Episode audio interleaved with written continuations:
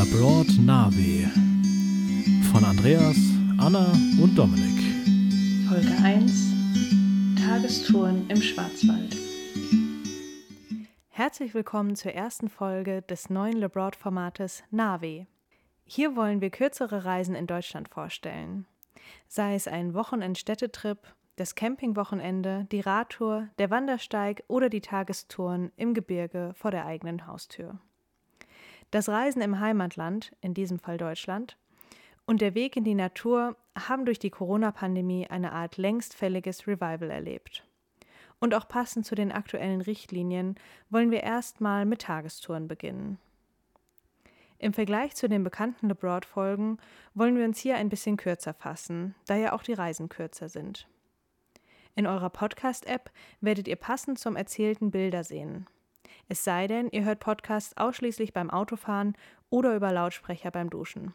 In diesem Fall haben wir extra für euch, wie aber auch für alle anderen, auf unserem Instagram-Profil labroad-pod die Fotos gepostet. Je am Freitag, Samstag und Sonntag der Folgewoche nach dem Erscheinen der Navi-Folge. Eine weitere Veränderung zu den klassischen LeBroad-Folgen ist, dass nur eine oder einer von uns als Moderation dabei ist. Und heute bin ich das. Hallo, mein Name ist Anna und meine Gästin heute kennt ihr vielleicht schon aus Folge 49 Expedition zum Nordpol oder aus Folge 50 Frauenpower in Amerika. Herzlich willkommen, Saskia. Dankeschön, Anna. Wie geht es dir? Ähm, mir geht es tatsächlich sehr gut. Ich freue mich zum dritten Mal jetzt schon mit dabei sein zu dürfen.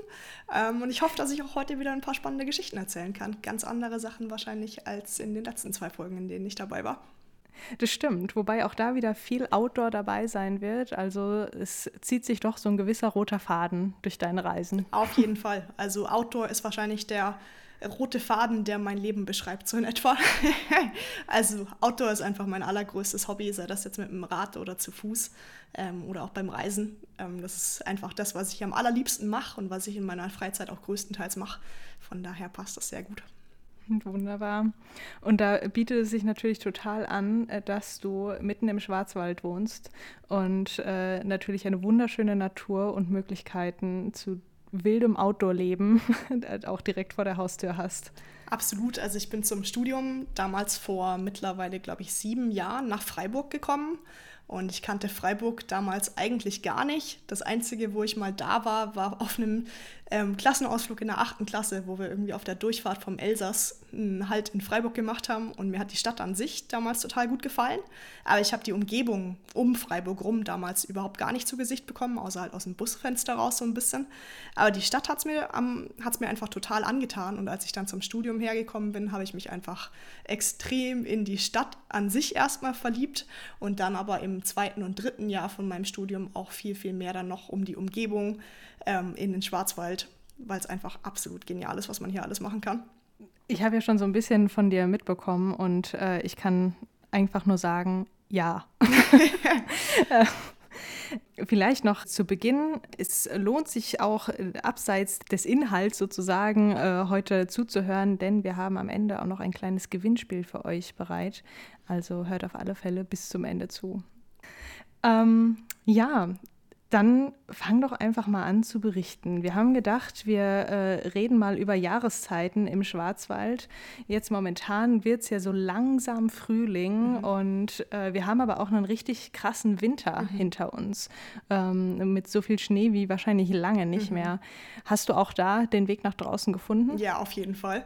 Also tatsächlich träume ich schon seit drei Jahren davon, dass es im Schwarzwald mal einen Winter gibt, wo man wirklich mit Skiern auch unterwegs sein kann, also mit Ski also mit Tourenski. Ähm, das ist eigentlich die Art und Weise, wie ich am liebsten im Schnee unterwegs bin. Und normalerweise fahren wir halt zum Skitouren gehen immer in die Schweiz. Ähm, wir haben ja von Freiburg aus die Schweizer Berge, die Alpen, tatsächlich auch relativ nah vor der Haustür.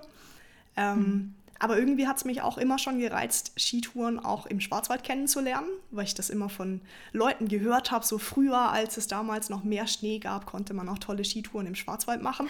Und seitdem ich aber hier wohne, war das einfach nie der Fall. Also ich glaube, es gab ein einziges Jahr, der Winter 2015, 2016, der war wohl auch relativ schneereich. Aber das war gerade das Jahr, wo ich in den USA war und von dem ganzen Schnee hier im Schwarzwald nichts mitbekommen habe.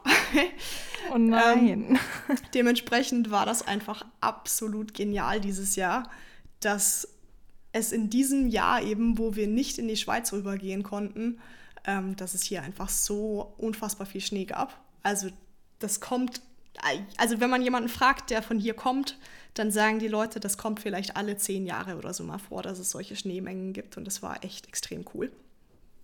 Oh wow. Und äh, wo warst du dann so unterwegs? Ähm, also wir haben eigentlich so die ganzen klassischen Skitouren von Freiburg aus gemacht. Also es gibt, es gibt vom Roter Verlag so einen Skitourenführer für die Gegend hier. Ähm, tatsächlich mhm. kann man Skitouren wirklich nur so an den allerhöchsten Bergen im Schwarzwald machen und die befinden sich ähm, im, im Hochschwarzwald, also so um den Feldberg rum. Der Bällchen ist noch ein recht bekannter ähm, Berg, wo man Skitouren machen kann.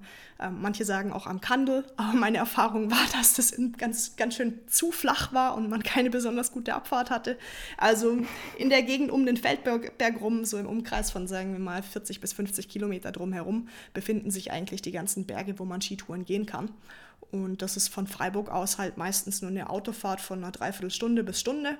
Das heißt, man kann easy einfach morgens irgendwie losziehen, eine coole Skitour machen und ist dann gegen Nachmittag irgendwann wieder zurück. Und das haben wir auch ganz schön häufig gemacht dieses Jahr. Also ich glaube, ich hatte im, ähm, also im, im Dezember gab es das erste Mal Schnee dieses Jahr und die letzte Skitour habe ich, glaube ich, vor drei Wochen gemacht. Und in der Zwischenzeit, äh, also in dem Zeitraum dazwischen, war ich sicher 15 Mal oder so mit den Skiern unterwegs. Oh, wow. Ja, das war echt cool. Als jemand, der jetzt äh, in so Kategorien denkt wie das ist Abfahrt und das ist Langlauf. Das eine von beiden habe ich gemacht. Abfahrt, Langlauf noch nie. Wie muss ich mir so eine Skitour vorstellen? Also von den Skiern her sind das im Grunde Skier, die ähnlich sind wie Abfahrtsski, also relativ breit, ähm, bevorzugt auch besonders breit, weil man eben im Tiefschnee gerne auch unterwegs ist. Ähm, mhm. Und je breiter der Ski ist, desto weniger sinkt man natürlich im Schnee ein. Und weil man beim Tiefschneefahren so ein bisschen das Gefühl wie beim Surfen haben möchte, dass man wirklich so auf der Oberfläche gleitet, ähm, deswegen hat man gerne so relativ breite Ski. Und ähm, anstatt aber den Lift nach oben zu nehmen, läuft man aus eigener Muskelkraft eben selbst den Berg hoch. Und dafür hat man eine Bindung, ähm, die ein bisschen anders ist als bei normalen Abfahrtsski. Das heißt, die Ferse hinten ist frei und kann quasi hoch und runter wippen, sodass man relativ entspannt und leicht gehen kann. Und zusätzlich hat man unter den Skiern ähm, noch sogenannte Felle. Also das sind keine echten Felle. Früher waren sie es wohl mal, aber mittlerweile sind das Textilfälle, ähm, die quasi mhm. eine, ähm, wie soll ich sagen, die so eine Anti-Rutschwirkung. Genau, dadurch, dass die, die Borsten sozusagen in eine Richtung gebürstet sind, ähm, kann man mhm. eben in die eine Richtung gleiten und in die andere Richtung ähm, hat man Halt und Grip und kann so eben den Berg hochlaufen.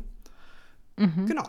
Und beim Runterfahren lässt man die auch dran? Also, nee, das, äh also beim Runterfahren nee. ah, okay. macht man die Fälle dann ab. Die haben so eine mhm. Art Klebschicht unten dran. Die kann man relativ einfach dann abziehen.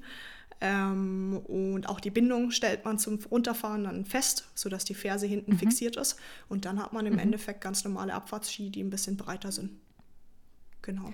Das klingt sehr anstrengend, zum einen, aber zum anderen auch, als würde man ein richtiges Rundumpaket mhm. bekommen. Also nicht nur anstrengenden Aufstieg und, und körperliche Erschöpfung, die ja dadurch mhm. auch mitkommt, sondern auch dieses ähm, sehr lohnende Herabfahren mhm. und Spaß und Hui und so weiter. Auf jeden Fall, auf jeden Fall. Also ich hatte tatsächlich angefangen vor Jahren im Winter Schneeschuhwandern zu betreiben. Ähm, mhm. Ich habe Freunde in der Schweiz und wir waren immer über Silvester zusammen auf einer Hütte und sind da alle mit Schneeschuhen hochgewandert. Und irgendwann hat dann ein Freund oder eine Freundin nach der anderen haben sie dann angefangen, ähm, Tourenski mitzubringen. Und irgendwann habe ich das dann halt auch selber mal ausprobiert und habe festgestellt, dass das einfach noch mehr Spaß macht als Schneeschuhwandern, weil vom Berg auflaufen ist es eben relativ ähnlich. Aber wenn du mit den Schneeschuhen den Berg ähm, oben den Gipfel erreicht hast, musst du halt wieder runterlaufen. Und wenn du die Skier mhm. dabei hast, hast du danach halt noch eine richtig coole Abfahrt. Ja, und wahrscheinlich noch relativ lange Abfahrt, ne? weil man ja sich auch so den eigenen Weg da ja, aussuchen kann. Also in den Alpen auf jeden Fall. Aber im Schwarzwald sind die Berge natürlich nicht so hoch, dementsprechend sind die Abfahrten okay, noch nicht ja. so lang. Also ich glaube, die längste Abfahrt, die man im Schwarzwald machen kann, sind so vielleicht 600 Tiefenmeter. Ähm, da mhm. braucht man ungefähr eine Stunde bis anderthalb Stunden braucht man zum Hochlaufen und dann ist die Abfahrt mhm. aber trotzdem innerhalb von zehn Minuten vorbei. Also es geht dann doch relativ schnell. Oh. Na gut, dann muss man wenigstens, wenn man oben ist, die Aussicht noch ein bisschen Auf genießen, bevor es wieder runtergeht. Ja. ja. klingt voll schön. Ganz kurz nochmal zu den Schneeschuhen. Mhm. Ähm, ist es, also ist es wirklich so viel leichter mit Schneeschuhen zu laufen oder hat man das Gefühl, auch wenn man mehr nach unten drückt, fällt logischerweise auch relativ viel Schnee wahrscheinlich auf die Schneeschuhe drauf, sodass es doch wieder äh, Widerstand gibt und auch wieder schwer ist. Du meinst jetzt im Vergleich nicht. zu den Skiern oder im Vergleich zum normalen nee, Laufen? Zum, zu Füßen. Okay, also da machen die Schneeschuhe auf jeden Fall einen massiven Unterschied. Also okay. je mehr Fläche du quasi hast, um im, auf dem Schnee aufzusetzen, desto weniger tief sinkst du ein. Also wir mhm. haben auf einen unserer oder auf unseren Touren auch ab und zu mal Leute gesehen, die eben ohne Schneeschuhe unterwegs waren oder es zumindest versucht haben. Und da sinkt man teilweise wirklich mit, also mit den Skiern sinkt man vielleicht 10 cm ein, mit Schneeschuhen noch ein bisschen mehr. Aber wenn du kein, also keins von beiden anhast, da sinkst du mal locker irgendwie halt bis zu den Knien oder bis zur Hüfte sogar ein, je nachdem, wie tief der Schnee ist. Oh. Also das macht schon ja. einen riesigen Unterschied. Okay. Gut, dann werde ich das auch mal versuchen. ja. Okay. Und ähm, hast du so eine Lieblingsstrecke, wo du sagst, da, das war die Skitour dieses Jahr von den 15, 16, 17, die du gemacht ja, hast? Ja, tatsächlich. Also wir haben eine ganz, ganz besondere Skitour gemacht. Und zwar haben wir uns ein bisschen als Challenge gesetzt. Wir wollten schauen, ob es möglich ist, im Schwarzwald eine Skitour mit insgesamt 2000 Höhenmetern an einem Tag zu laufen. Dazu muss man sagen, dass das in den Alpen jetzt gar nicht mal so was Besonderes ist, weil da sind eben, da ist ein Anstieg manchmal schon irgendwie 1500 oder sogar 2000 Höhenmeter. Aber im Schwarzwald mhm. sind die Berge halt nicht so hoch. Dementsprechend muss man im Endeffekt viele kleine Touren aneinander setzen ähm, und hintereinander laufen sozusagen äh, immer wieder auffällen und abfällen, hochlaufen, runterfahren, ähm, um irgendwie dann akkumuliert halt auf diese 2000 Höhenmeter zu kommen. Und mhm. Dann haben wir quasi uns eine Route überlegt und haben die über Komoot auch auf der Karte mal schön geplottet, um zu gucken, ob das einigermaßen hinhaut. Und es waren eben alles sozusagen Teilabschnitte von Tagestouren, die wir schon gemacht haben oder von Halbtagestouren. Und die haben wir dann versucht zu kombinieren und zusammenzulegen. Und das war einfach phänomenal. Das war definitiv eins meiner Highlights. Also das war das Highlight des Winters definitiv. Wir sind ganz früh morgens los. Also zu der Zeit hatten wir noch eine Ausgangssperre hier in Baden-Württemberg. Äh, man durfte erst mhm. ab 5 Uhr morgens das Haus verlassen. Also sind wir wirklich pünktlich um 5 mit dem Auto losgefahren. Ähm, dann waren wir um dreiviertel sechs, also um Viertel vor sechs, am Startpunkt. Muss man ja übersetzen. Die Baden-Württemberger wissen, was dreiviertel vor sechs ist, aber jemand anders vielleicht nicht unbedingt. Genau, dann waren wir um Viertel vor sechs am Startpunkt und sind gegen sechs losgelaufen. Und das, der erste Teilabschnitt ist tatsächlich auch eine meiner Lieblingstouren. Das geht vom Stollenbacher Hof, heißt es, auf den Feldberg hoch. Ist eine sehr, sehr beliebte Skitour. Ähm, sollte man tatsächlich wirklich nur früh morgens gehen oder später am Nachmittag, weil tagsüber ist da einfach die Hölle los. Ähm, aber es ist für uns so eine Skitour, die wir voll gerne zum Sonnenaufgang machen. Und so war es halt auch an dem Tag. Wir sind ganz, ganz früh morgens los, waren völlig alleine. Ich glaube, ein einziger anderer war noch unterwegs. Es war noch komplett dunkel. Wir hatten Stirnlampen dabei. Es war richtig abenteuerlich. Und dann sind wir nach wahrscheinlich anderthalb Stunden oder so oben auf dem Gipfel vom Feldberg angekommen. Und es war wirklich gerade der Moment, wo die Sonne über den Horizont gekommen ist. Und es war einfach unfassbar. Mhm. Also ohne zu lügen. Und ich habe echt schon viele Sonnenaufgänge gesehen, aber ich würde wirklich sagen, das war einer der schönsten Sonnenaufgänge, die ich jemals erlebt habe. Das war einfach magisch. Wow. Das war der Wahnsinn. Also Wow, das klingt ja. so gut. Hast du davon Bilder? Natürlich. das ist sehr gut. Klar, schicke ich auch durch. Dankeschön. Und dann war das aber ja aller, erst der allererste Anstieg von unserer Skitour. Also das waren vielleicht so 600 Höhenmeter Meter insgesamt. Das heißt, wir hatten noch 1400 Höhenmeter vor uns. Und dann haben wir oben mhm. erstmal den, den Sonnenaufgang genossen und waren wirklich in so einer krassen Hochstimmung irgendwie, weil dieses Licht, es war einfach unfassbar. Und dann sind wir auch in diesem goldenen Morgenlicht in unsere erste Abfahrt rein. Und ähm, ja, dann ging es eigentlich den ganzen Tag weiter. Also dann sind wir auf den nächsten Berg, hatten wieder eine kleine Abfahrt, sind auf den nächsten Berg, hatten wieder eine kleine Abfahrt, beziehungsweise eine relativ lange Abfahrt da auch. Und dann sind wir alles wieder mhm. rückwärts gelaufen. Und ähm, ja, irgendwann. Sag mir jetzt nicht, ihr wart zum Sonnenuntergang wieder da oben. Ja, so ungefähr. Also nicht exakt, aber tatsächlich so ungefähr. Also ähm, es war ganz lustig, weil ich meinte ja gerade schon, dass diese Tour vom Stollenbacher Hof auf den Feldberg ist eben so ein totaler Klassiker unter den Skitourengehern um Freiburg rum. Und da ist, wie gesagt, unterm Tag wirklich die Hölle los. Und es war so lustig, weil wir waren eben früh morgens da, waren vollkommen allein. Und abends, als wir von unserer krassen Tour zurückkamen und das quasi unser letztes Teilstück wieder rückwärts war, waren wir wieder vollkommen alleine, weil keiner mehr unterwegs war, weil es halt schon relativ spät war. Das war echt lustig. Ja, also mit Komoot kann man perfekt Touren planen. Ähm, tatsächlich für Skitouren gehen nicht ganz perfekt. Also, Ach, verdammt, weil man. das wäre jetzt eine gute Werbung gewesen. Guter Versuch, Anna. ähm, also bei Komoot ist es ja so, dass sich die Tourenplanung schon anhand der bestehenden Wege oder des Wegenetzes orientiert. Mhm. Und beim Skitourengehen hat man halt den Vorteil, dass man wirklich auch querfeldein laufen kann. Also gerade im Winter, Mhm. wenn die Vegetation eben durch den Schnee geschützt ist, darf man das auch. Also selbst in manchen Naturschutzgebieten darf man das. Ähm, Nicht in allen. Also sollte man sich vorher Mhm. Ja. auf jeden Fall informieren. Ähm, aber im Naturschutzgebiet Feldberg gibt es eben bestimmte Wiesen, die man im Winter, wenn Schnee liegt, eben mit Skitouren, ähm, Skiern hochlaufen darf. Und das kann man natürlich mit Komoot auch auf der Karte alles plotten, ähm, aber eben nicht entlang der Wege, sondern auf den Wiesen. Und dann kann man zwar danach nicht die Navigation von Komoot nutzen, aber man hat trotzdem einen ganz guten Überblick, ähm, wie viele Höhenmeter beispielsweise auf einen zukommen und was die Distanz ist und so weiter. Ja. Genau. Voll cool. Und also das war so deine, deine Winter-Action sozusagen. Genau. Wart ihr auch wandern oder habt ihr dann gesagt, nee, wir, äh, jetzt liegt Schnee, wir nehmen immer die Ski? Wir waren tatsächlich immer mit Skiern unterwegs. Also Okay.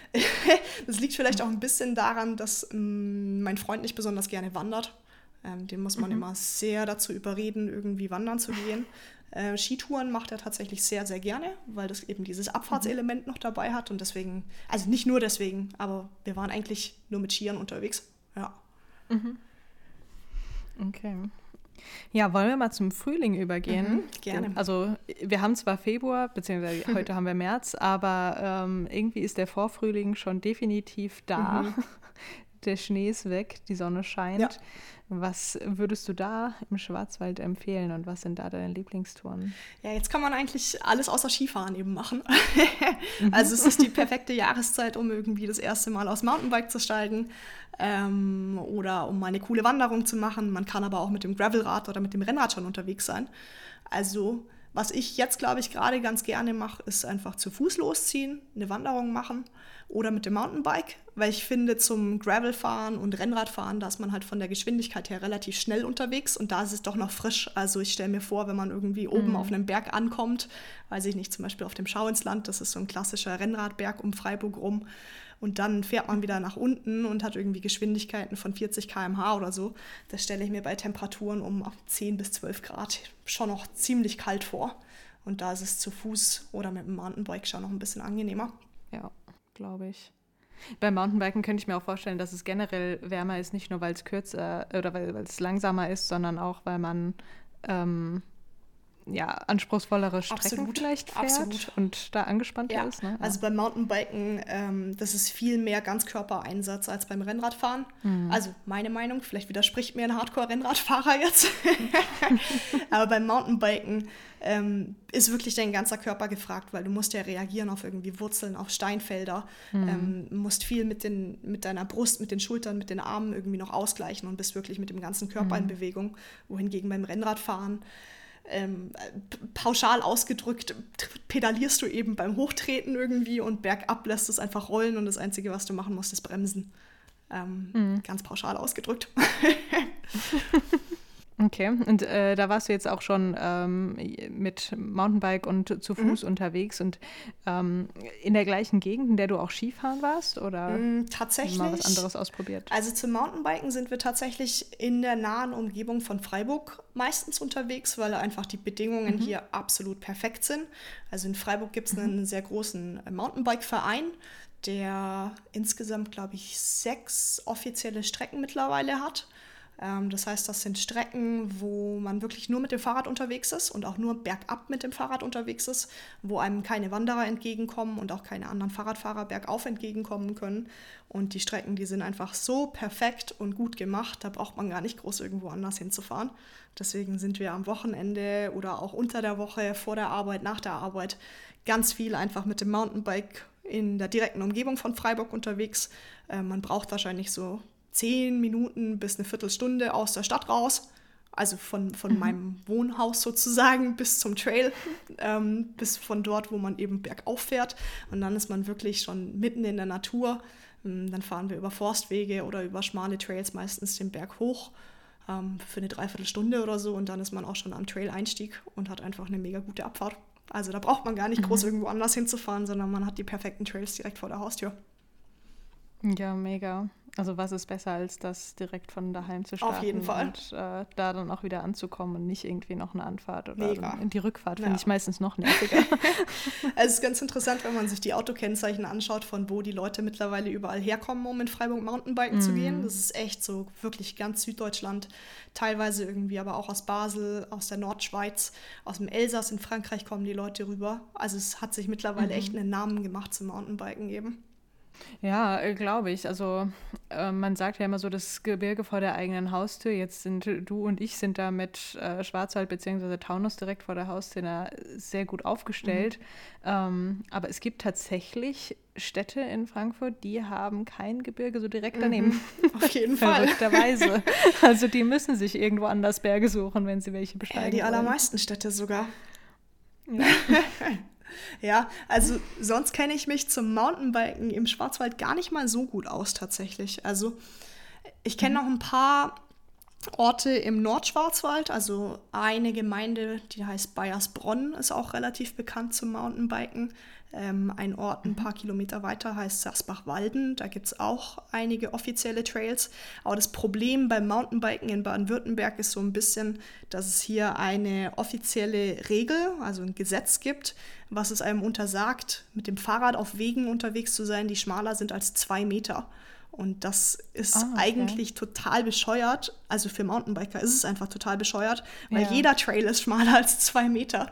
Wenn du dich an die Regeln ja. halten würdest, wärst du halt im Endeffekt nur auf breiten Forstwegen unterwegs und das ist halt nicht der Reiz des ja. Mountainbikens.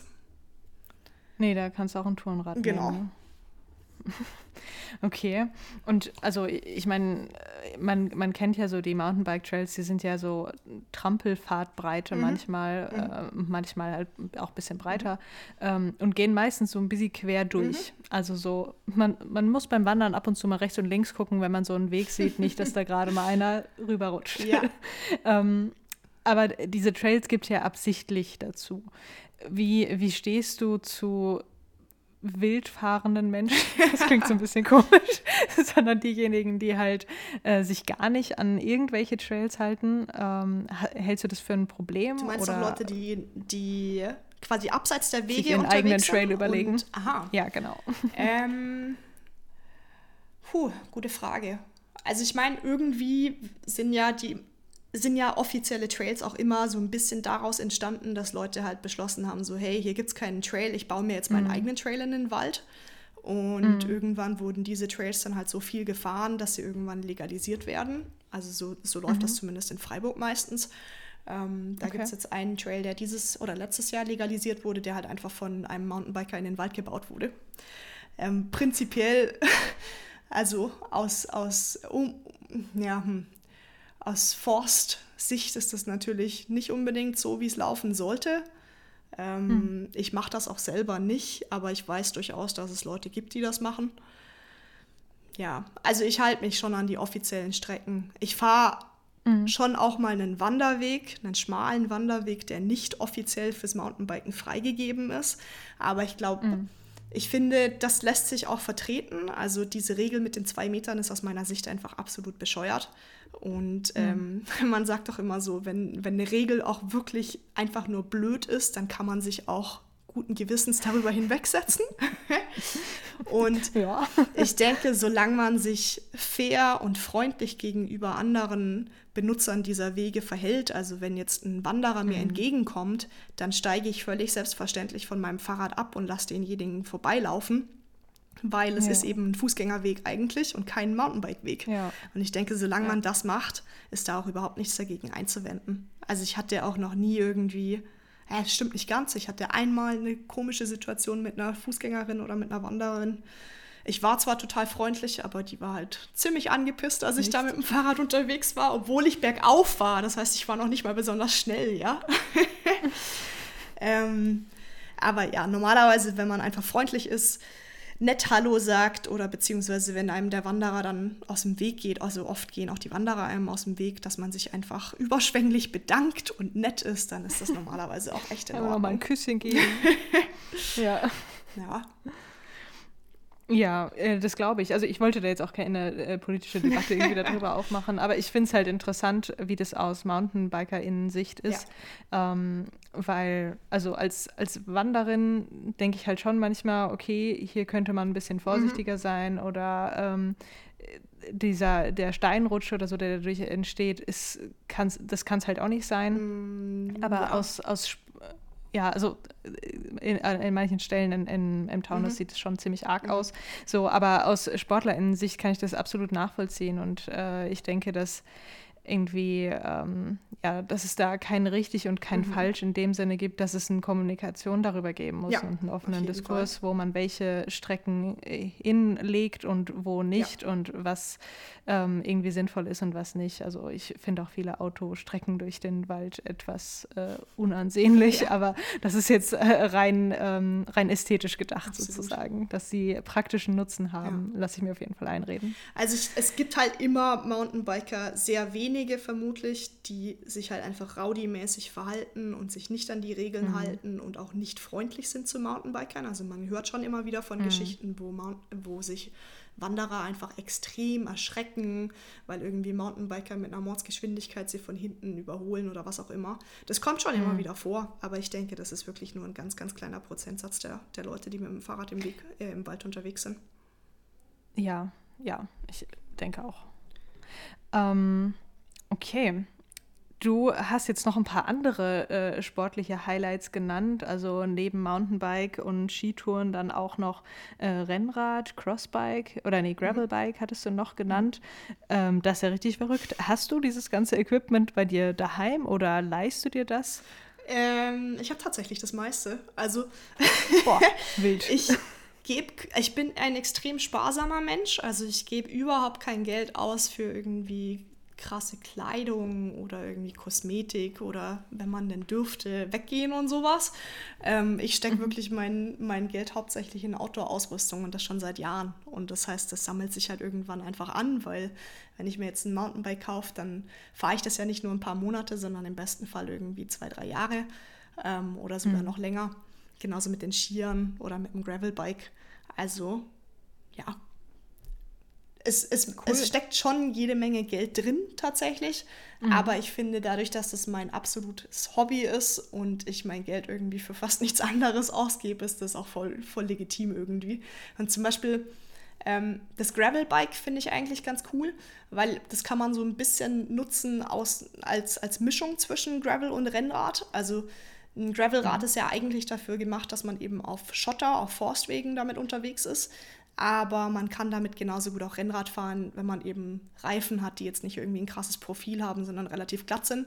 Das heißt, ich habe jetzt kein extra Rennrad, sondern wenn ich mit Leuten Rennrad fahren möchte, dann nehme ich halt mein Gravelrad und es geht genauso gut. Ah, okay, okay. Aber hättest du für, für Menschen, die nicht ganz so privilegiert sind, was ihre Outdoor-Rüstung angeht, äh, einen Tipp, wo man sich das leihen kann oder ob man sich das leihen kann? Auf jeden Fall. Also ähm, in Freiburg gibt es mehrere Fahrradläden, wo man sich Mountainbikes beispielsweise ausleihen kann, ähm, auf Tagesbasis oder auch für eine ganze Woche zum Beispiel. Und ich bin mir relativ sicher, dass man dort auch Rennräder und Gravelbikes ausleihen könnte. Also das geht auf jeden Fall. Ja.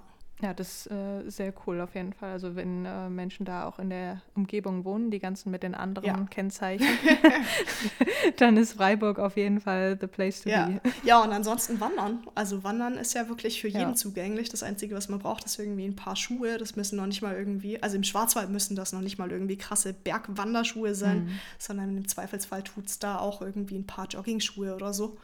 Von daher, ja. also das finde ich tatsächlich auch das Schöne am Wandern, weil es halt einfach zugänglich ist für jeden. Du brauchst weder eine krasse Ausrüstung, noch brauchst du besonders viel Erfahrung dafür.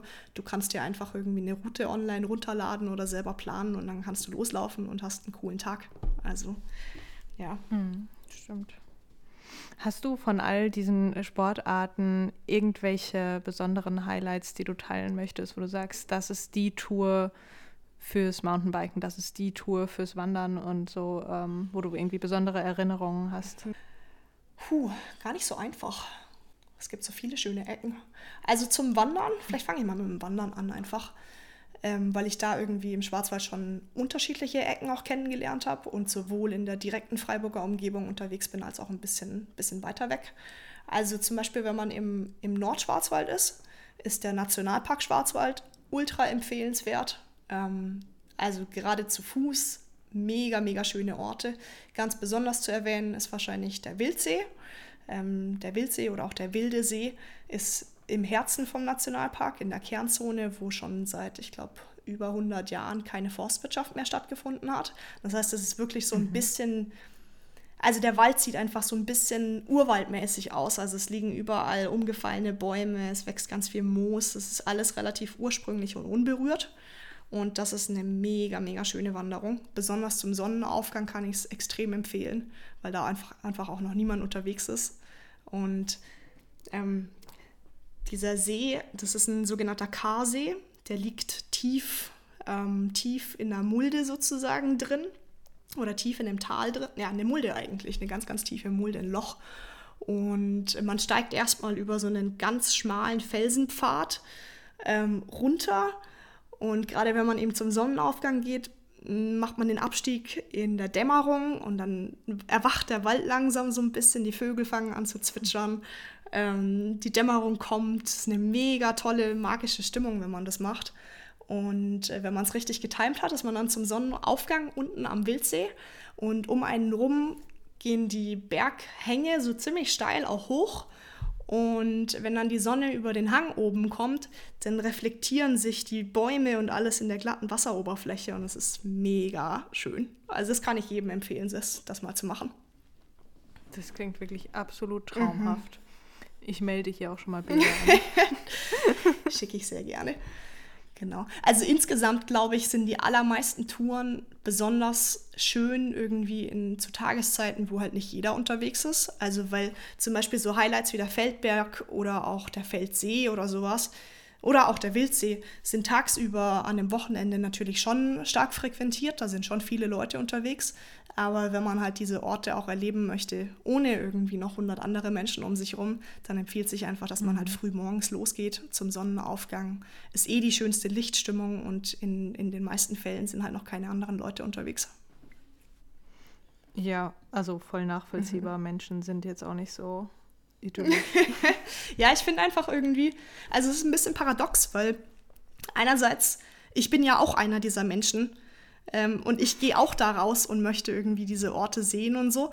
Und gleichzeitig nervt es mich aber immer, wenn ich irgendwo ankomme und da stehen schon 50 andere Leute auf dem Gipfel und genießen die mhm. Aussicht. Mhm. Und es ist ja nichts dagegen einzuwenden. Eigentlich ist es total schön, dass so viele Leute rausgehen und die Natur genießen. Aber am schönsten ist das Naturerlebnis für mich selber halt dann doch, wenn ich alleine bin oder wenn fast niemand anders drum, drumherum ist. Dementsprechend, ich bin einfach mega gerne zum Sonnenaufgang unterwegs, weil da die Stimmung echt am schönsten ist.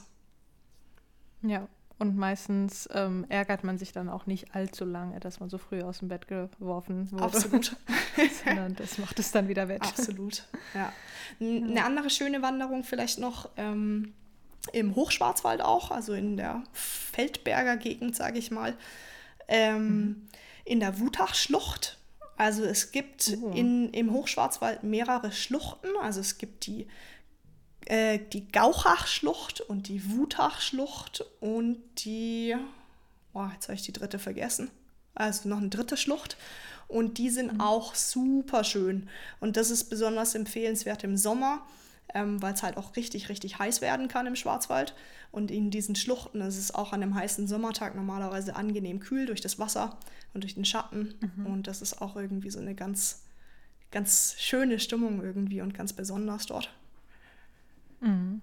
Die gehören ja auch zum Schluchtensteig. Genau, ne? genau, ja. Also wenn man ähm, sechs, also fünf bis sechs Tour, äh, Tagestouren während des, äh, wenn man die gut trainiert oder mittelmäßig trainiert machen möchte, dann wäre das zum Beispiel mhm. auch noch, glaube ich, ganz cool. Ja. Das wollen wir dieses Jahr Super machen. cool. Deswegen.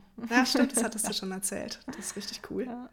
Ja, es gibt noch einen anderen ähm, Fernwanderweg, ähm, der auch durch die Wutachschlucht durchgeht. Das ist der Querweg, der geht von Freiburg nach Konstanz mhm. einmal quer durch den Schwarzwald durch und da kommt man auch mhm. durch die Wutachschlucht. Schön. Mhm.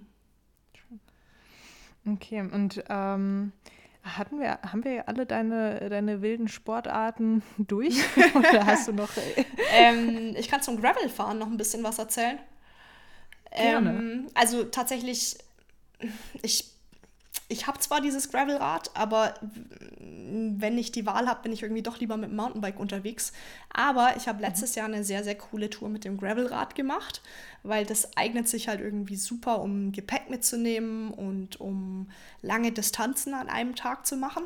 Und deswegen habe ich mir letztes Jahr im Oktober ähm, eine Woche freigenommen und bin mit einer Freundin zusammen einmal längs durch den Schwarzwald gefahren. Das heißt, wir sind mit dem Zug nach Karlsruhe und sind dann vom Karls von Karlsruhe aus nördlich sozusagen in den Schwarzwald reingefahren und dann in insgesamt vier Tagesetappen einmal komplett durch den Schwarzwald durch, nach Süden bis runter nach Lörrach. Ähm, Lörrach ist quasi so an der Schweizer Grenze und das ist wirklich so der, tief, der, der südlichste Punkt des Schwarzwaldes. Und das war auch nochmal super, super cool, weil man quasi den Schwarzwald, weil wir den Schwarzwald so komprimiert in vier Tagen kennengelernt haben und wirklich auch gesehen haben, wie sich von Tag zu Tag irgendwie die Landschaft ein bisschen verändert hat, weil der Schwarzwald ist natürlich auch nicht überall gleich, ähm, sondern es gibt Gegenden, die sich tatsächlich auch sehr unterscheiden. Und es war echt cool zu sehen auf dieser Tour. Also zum Beispiel der Nordschwarzwald ist relativ stark bewaldet. Ähm, Mhm. Recht steile, schroffe Hänge, aber einfach sehr, sehr viel Wald. Das heißt, mit dem Gravelrad waren wir die meiste Zeit eben auf Forstwegen im Wald unterwegs. Und je weiter wir nach Süden gekommen sind, also dann irgendwann in den Hochschwarzwald, die Umgebung vom Feldberg und so, ähm, da hat man dann viel so Höfe, offene Wiesen, also wo quasi der Wald gerodet wurde, wo Weidetiere draußen sind, wo man einfach relativ viel so Weitblicke und Aussichten auch hat. Und wo aber auch echt viele Dörfer sind, relativ viel Zivilisation, auch öfters mal größere Straßen und so weiter. Und wenn man dann wiederum weiter in den südlichen Teil des Schwarzwaldes geht, dann ändert sich es noch mehr. Also dann hat man schon auch viele Höfe, aber weniger größere Städte, ähm, weniger Orte und irgendwie immer noch alles so hügelig und relativ offen, aber einfach viel weniger Menschen, die unterwegs sind. Und das war echt cool, weil ich den Schwarzwald da nochmal ganz anders kennengelernt habe. Ja, das klingt auf jeden Fall ähm, ja, nach einer ziemlichen Erfahrung. Also auch wenn es jetzt eine Viertagestour war, kann man sicherlich auch Etappen davon als äh, Tagestouren Auf machen. Jeden Fall. Wenn man nicht irgendwo äh, übernachten möchte. Wenn ich mich richtig erinnere, dann wart ihr da ähm, auch in Unterkünften mhm. dann. Das ist ja jetzt momentan noch nicht so drin, aber ähm, ja, also allein schon dieses, wie sich der Schwarzwald von oben nach unten sozusagen, von Norden nach Süden, sagt man auch, äh, verändert, ist ja ja irgendwie auch eine wertvolle Information, wenn, wenn man da so gar nicht unterwegs ist und sich fragt, was, was möchte ich eigentlich, was erwarte ich äh, von meiner Schwarzwaldtour und wo sollte ich da am besten dafür hingehen? Absolut. Also es gibt über den ganzen Schwarzwald verteilt, gibt es natürlich auch Naturschutzgebiete, die noch relativ ursprünglich sind, ähm, wo man wirklich mega Naturerlebnisse haben kann. Also ich sage jetzt immer wieder den Feldberg, aber es ist halt einfach so, um den Feldberg rum gibt es wahnsinnig tolle Orte und wunder, wunderschöne Wanderungen, die man machen kann. Aber wenn man so die, die ursprünglichste Wildnis erleben möchte, die es in Baden-Württemberg und im Schwarzwald noch gibt, dann sollte man in den Nationalpark gehen, auf jeden Fall. Mega. Machen wir. Hast du noch irgendwas, wovon du denkst, Tagestouren im Schwarzwald, das muss eigentlich noch erwähnt sein? Also, ich kann nur alle Leute ermutigen, sucht euch Orte raus, die nicht, vielleicht nicht unbedingt so das krasse Highlight sind, von dem jeder weiß. Also mhm. ähm, weiß ich nicht. Also so das Paradebeispiel dafür ist so der, der sogenannte Mummelsee. Der Mummelsee ist ähm, im Nordschwarzwald in der Nähe des Nationalparks. Und das ist einfach so jedem Menschen, der sich ein bisschen über Schwarzwald informiert und irgendwie guckt, was es für schöne Ziele gibt, ist der Mummelsee ein Begriff. Und dementsprechend viel ist da auch los. Also das, der Mummelsee hat einen riesigen Parkplatz irgendwie. Es liegt eben auch direkt an einer großen Straße. Da kommen teilweise die Omnibusse aus dem Elsass und keine Ahnung woher angeschippert. Ähm, und das ist einfach immer wahnsinnig viel los da weil der See ist schon schön, aber er ist jetzt auch nichts irgendwie krass Außergewöhnliches. Also es gibt im Schwarzwald so viele mhm. andere Seen, die kein Mensch kennt oder die einfach ein bisschen abseits sind und da ist keiner unterwegs. Und ich würde einfach gerne alle Leute irgendwie ermutigen, fahrt nicht zu diesen ganzen Highlight-Spots, die sowieso krass überlaufen sind, sondern sucht mhm. euch irgendwie andere Orte auf der Karte aus oder über Komoot oder über was auch immer. Mit ein bisschen Internetrecherche findet man da immer irgendwas. Einfach Orte, die ein bisschen abseits gelegen sind, wo nicht unbedingt die Straße direkt dran vorbeigeht, sondern man vielleicht erstmal irgendwie zehn Kilometer hinwandern muss. Und dann habt ihr die Orte meistens für euch alleine, weil da kein Mensch unterwegs ist. Und wenn ihr dann noch bei Sonnenaufgang geht. Auf jeden Fall. also das fand ich jetzt auch im Winter irgendwie so krass. Ich habe im Radio immer gehört, so, ja, Schwarzwald-Hochstraße, ähm, Unmengen von Menschen unterwegs. Die Polizei muss unten im Tal die Straßen sperren und die Parkplätze sind voll und alles Mögliche. Und mhm. wir haben halt trotzdem Touren gemacht in irgendwelchen Seitentälern, wo kein Mensch unterwegs war, weil es halt einfach nicht so leicht zugänglich ist. Die Leute sind halt faul. Man fährt ja. immer dahin, wo man mit dem Auto aussteigt, äh, hinfährt, aussteigt und schwupps ist man irgendwie bei der Attraktion, anstatt halt irgendwo mhm. ein bisschen abseits zu parken ähm, ein paar Kilometer in den Wald reinzulaufen und dann dort irgendwie die coolen Sachen zu erleben. Es war im Taunus exakt das mhm, Gleiche. Mhm, Glaube ich sofort. Also wir waren auch an jedem Wochenende unterwegs und waren so allein mhm. auch und äh, hatten nie irgendwie das komische Gefühl, dass wir jetzt andauernd Menschen aus dem Weg gehen müssten, ja. weil die alle ja bei uns auf dem Feldberg sind. Ja, ja. Jedem sein Feldberg. du hast es ja schon ein paar Mal angekündigt und ganz sneaky erwähnt. ähm, du hast dir deine ganzen Touren mit Komoot zusammengestellt. Mhm. Auch äh, wir machen das, also aus purer Überzeugung, weil es einfach eine wahnsinnig gute App ist. Das sage ich jetzt nicht nur, weil du hier zu Gast bist, sondern ähm, wir benutzen das wirklich mit viel Freude und ähm, stellen uns damit unsere Wege zusammen für jedes Wochenende und wurden nie enttäuscht. Sehr gut, das freut uns. Also es kann schon auch mal vorkommen, dass irgendwas schief geht, aber in, in der Regel funktioniert es sehr, sehr gut und man lernt über Ja, und wenn alle drüber lachen können. Absolut. Das Coole an Komoot ist halt einfach, dass man Orte kennenlernt, die man einfach noch nicht auf dem Schirm hatte. Also mir passiert das ja. regelmäßig. Ich habe letzte Woche eine Wanderung im Freiburger Stadtwald gemacht, wirklich im Stadtwald. Und ich bin einen Weg mhm. gelaufen, den ich vorher noch nie gesehen habe und den habe ich über Komoot gefunden. Und das war irgendwie ziemlich cool. Ja, auf jeden Fall. Also ich meine, bei dir ist es ja wirklich direkt vor der mhm. Haustür und äh, da dann irgendwie mal so zu schauen, wo bin ich mhm. überhaupt? ja, finde ich stark. Ähm, und über Komoot haben wir eine Kleinigkeit für euch, liebe Hörenden. Saskia, ich übergebe an dich. ja, vielleicht noch ein paar Worte dazu. Also falls jetzt jemand hier noch neu dabei ist, der mich aus den anderen Folgen bisher nicht kannte. Ähm, ich arbeite bei Komoot als Community Managerin für den Bereich Wandern. Ähm, das heißt, ich habe immer wieder sneaky, also nicht versucht, aber es ist irgendwie so in, in meiner Natur, der, äh, in, in der Natur der Sache ist natürlich irgendwie, dass ich viel mit Komoot plane und mache und das dann dementsprechend auch ab und zu mal erwähne. Jedenfalls haben wir ein cooles Gewinnspiel mit LeBron dieses Mal wieder. Und zu gewinnen gibt es drei Gutscheine für jeweils ein Jahr Komoot Premium. Premium ist die Abo-Version von Komoot. Also Komoot im Basismodell ist ja erstmal kostenlos. Dann kann man sich einzelne Karten ähm, und Regionen freischalten lassen. Das kostet dann immer wieder ein bisschen was. Oder ihr kauft euch das Weltpaket für einmalig 30 Euro. Und Komoot Premium ist quasi noch eine Stufe höher ähm, wo man diverse Zusatzfunktionen noch freigeschaltet bekommt. Also es gibt zum Beispiel einen coolen Mehrtagesplaner, mit, denen ihr, mit dem ihr eure Touren über mehrere Tage planen könnt. Ähm, ihr könnt eure eigenen Collections anlegen. Ihr habt sportspezifische Karten, was gerade zum Mountainbiken cool ist. Und es ist einfach ein, ja, eine coole Erweiterung an Funktionen zum normalen Basisprogramm von Komoot. Genau, und wenn ihr am Gewinnspiel teilnehmt, dann habt ihr die Chance, eins von diesen drei Jahresabos zu gewinnen.